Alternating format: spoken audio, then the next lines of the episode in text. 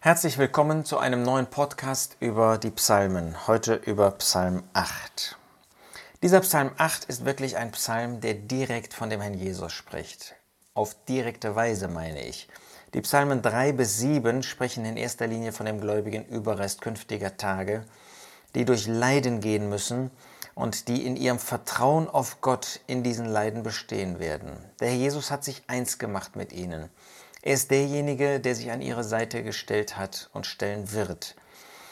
Aber hier im Psalm 8 finden wir nicht den Überrest, sondern hier finden wir direkt den Herrn Jesus. Dieser Psalm beginnt damit, dass es in Vers 2 heißt, Herr, unser Herr, wie herrlich ist dein Name auf der ganzen Erde, der du deine Majestät über die Himmel gestellt hast. Ja, David besingt hier die Größe Gottes, die Größe des Schöpfers, der alles erschaffen hat, alles gemacht hat. Wer ist denn dieser Schöpfer? Wenn wir in das Neue Testament schauen, Johannes 1, Kolosser 1, Hebräer 1, dann sehen wir, das ist der Herr Jesus. Niemand anderes als er hat das alles erschaffen. Niemand anderes als er hat diesen gewaltigen Platz der Herrlichkeit, ähm, der alles gemacht hat. Er ist der Schöpfer in ihm und durch ihn sind alle Dinge geworden. Ja, er hat sie auch für sich selbst gemacht. Er ist dieser erhabene Schöpfer. Und dann schaut im weiteren Verlauf David die Schöpfung an. Vers 4. Wenn ich anschaue deine Himmel, deiner Finger Werk, den Mond und die Sterne, die du bereitet hast. Offenbar geht er hinaus, gerade in der Nacht, schaut sich Mond und Sterne an, deshalb ist hier von der Sonne nicht die Rede, Vielleicht auch, weil die Sonne jetzt gleich vor uns tritt in der Person des Herrn Jesus. Aber wenn er diese Schöpfung sich anschaut, dann sieht er gewaltige Größen. Das Universum, das bis heute der Mensch nicht erforschen konnte, so gewaltig ist es. Äh, unendlich in, in seinen Inhalten, in, in dem, was man dort ähm, bestaunen kann. Das ist gewaltig. Und dann heißt es in Vers 5, was ist der Mensch, dass du seiner gedenkst und des Menschensohn, dass du auf ihn acht hast? Ja, wenn man diese gewaltige Ausdehnung der Schöpfung sieht und dann sieht man diesen Winzling an Mensch, was ist er verschwindend? Was ist der Mensch, dieser schwächliche Mensch, der schwache Mensch, hinfällig, Enosch? Und auch des Menschen Sohn Adam, der, der von der Erde gemacht worden ist, der genommen worden ist. Alles so gering, eigentlich verächtlich im Vergleich zu dieser gewaltigen Schöpfung, diesen Gestirn, die man da vor sich hat.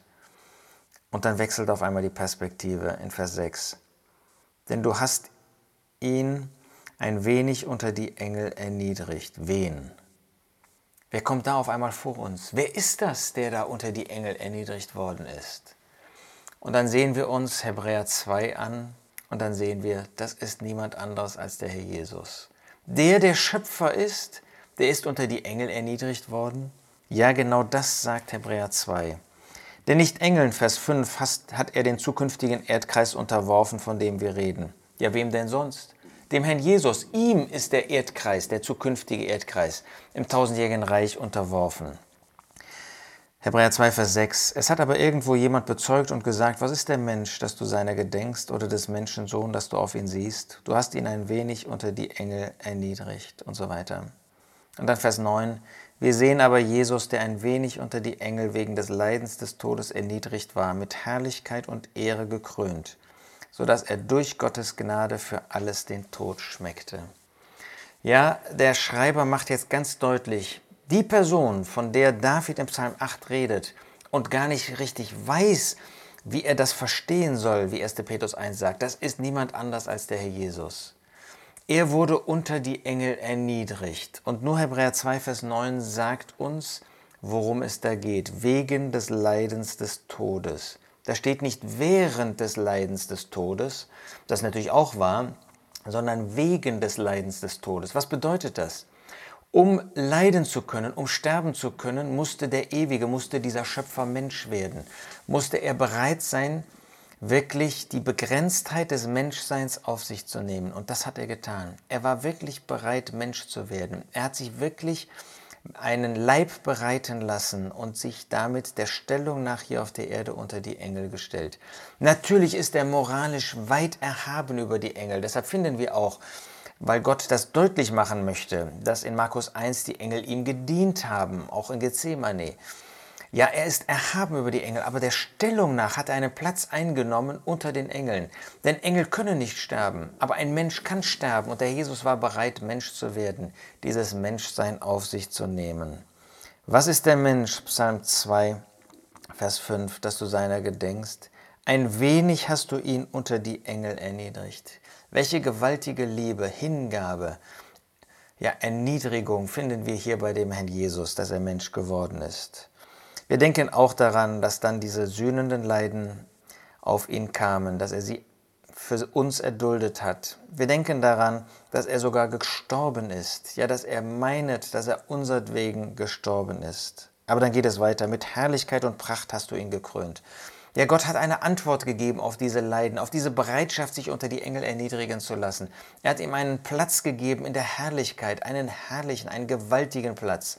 Wir können das mit unseren leiblichen Augen jetzt noch nicht sehen, aber in unserem Glauben, in den Augen des Glaubens sehen wir, wie er diesen Platz der Ehre hat. Gott konnte nicht anders, wenn ich das mit Ehrfurcht sagen darf, als ihm diesen Ehrenplatz, diesen herrlichen Platz zu geben. Und das werden die Menschen auch einmal sehen. Vers 7. Du hast ihn zum Herrscher gemacht über die Werke deiner Hände. Alles hast du unter seine Füße gestellt. Ja, der Herr Jesus wird auch einmal sichtbar über alles gestellt werden. Die Menschen werden sehen, sein Volk wird sehen, die Nationen werden sehen, alle werden sehen, dass er der Mann Gottes ist, dass er derjenige ist, der gelitten hat und der von Gott deshalb diesen Platz über die gesamte Schöpfung bekommen hat. Epheser 1 geht noch weiter, viel weiter.